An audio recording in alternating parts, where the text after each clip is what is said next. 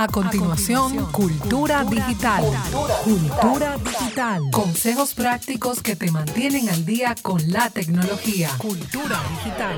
Con Eliezer Molina. Así es, aquí está el especialista, señores. Buenas tardes. Por fin, ¿verdad? Molina Méndez. ¿Dónde está? ¿Dónde está? ¿Cuánto tiempo?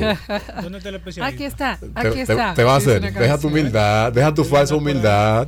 Bueno, gracias al Señor que nos permite una vez más estar aquí con cada uno de ustedes y compartir algunas que otras cositas del mundo de la tecnología y la seguridad. Y hoy quiero, vamos a decir, referirme al tema de las cámaras de seguridad que se, están viendo como un lujo y en realidad no lo son. Y no solo por el hecho de instalarse y que en algunas empresas la tienen instalada más no funcionando, otras simplemente no tienen. Y lo vemos también como una forma de invasión a la privacidad. Ciertamente hay un marco legal que le impide a una empresa en algunas áreas instalar cámaras de seguridad, porque óyeme, eh, son empleados, no esclavos que tú tienes.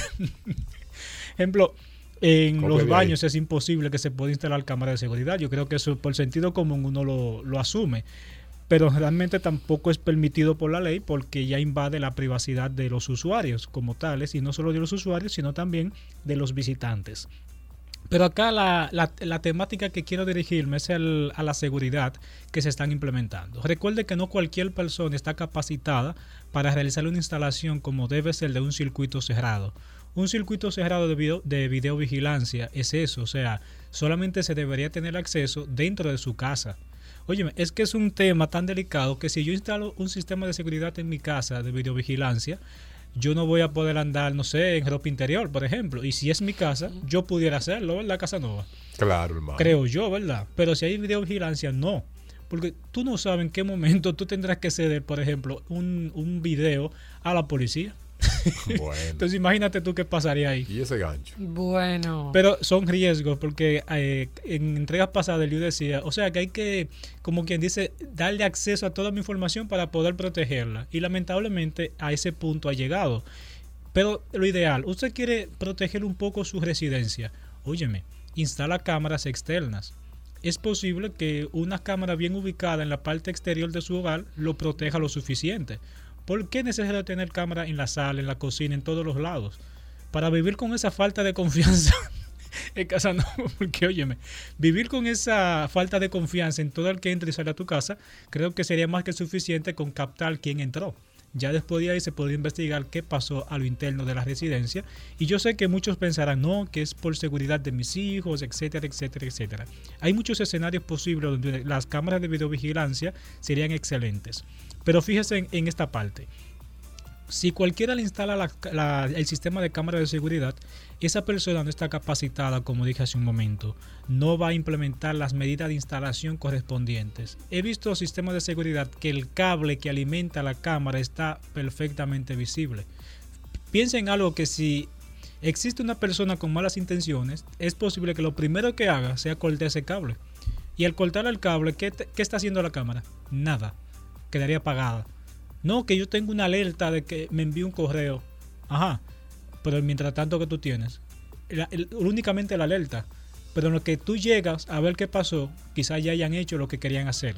Entonces, ¿qué se recomienda? Cuando una persona profesional en el área va a buscar la manera de que los cables de su, video, de su cámara de seguridad no se vean, no estén asequibles para que lo corten con facilidad. Y eso es una medida que yo asumo era básica pero he visto en múltiples lugares que no es así.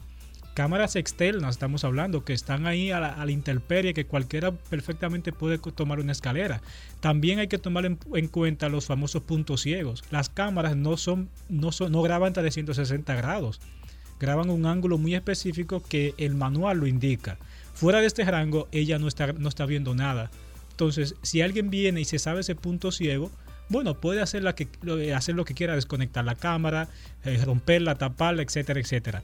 Entonces, eso hay que tomarlo en cuenta. Van dos puntos. Número uno, tuberías especializadas que, para que oculte el cable. Número dos, tomar en cuenta los puntos ciegos. Luego de que esa instalación esté realizada, piénselo muy bien antes de que usted pida al técnico, no, que yo quiero acceder desde mi celular.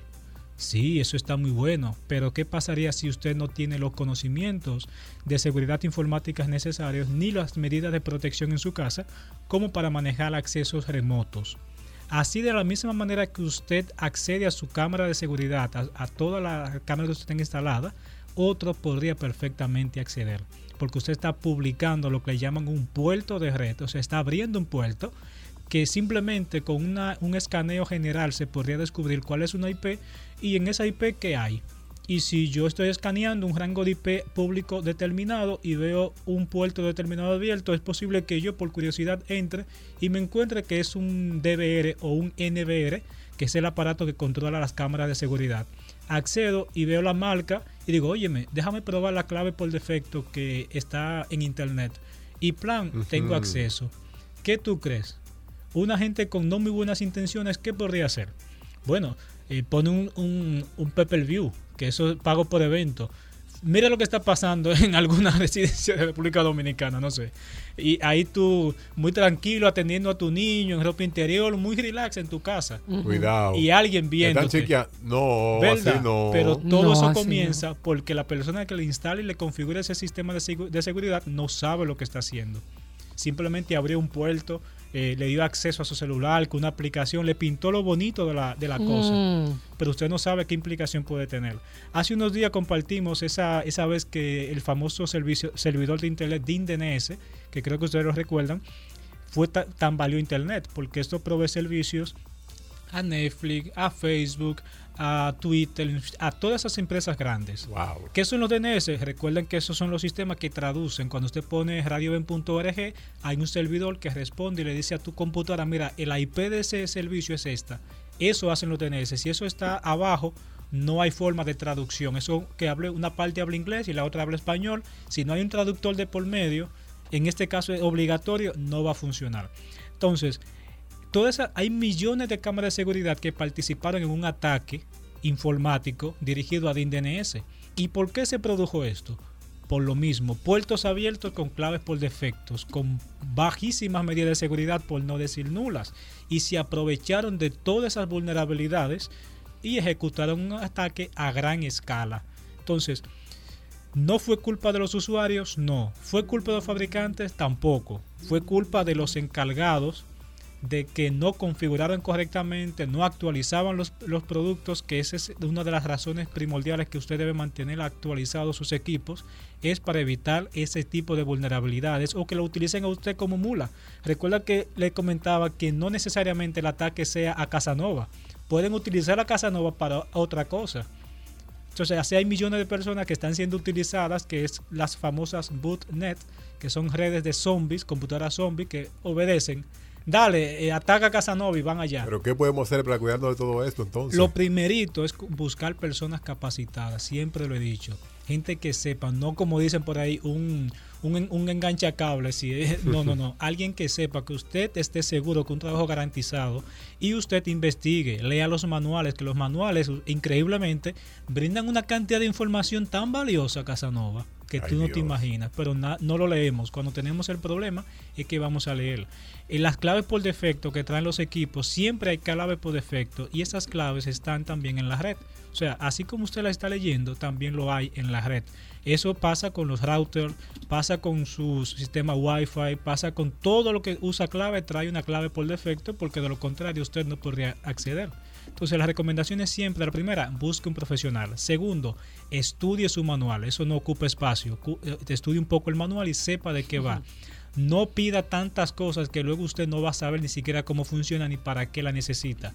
Ese tema de acceder remoto a las cámaras, déjese a los profesionales. Si usted tiene una contrata, no sé, con una empresa que monitorea ese tipo de servicios, ellos se van a encargar de instalar un enlace seguro y permanentemente monitoreado. Hasta aquí estas recomendaciones. Les recordamos que nos visiten elieselmolina.net, nuestras redes sociales, en Facebook, Twitter e Instagram, también en YouTube, Eliezer Molina M. Será hasta la próxima semana y gracias por escucharnos. Cultura digital. Cultura digital. Consejos prácticos que te mantienen al día con la tecnología. Cultura digital. Con Eliezer Molina.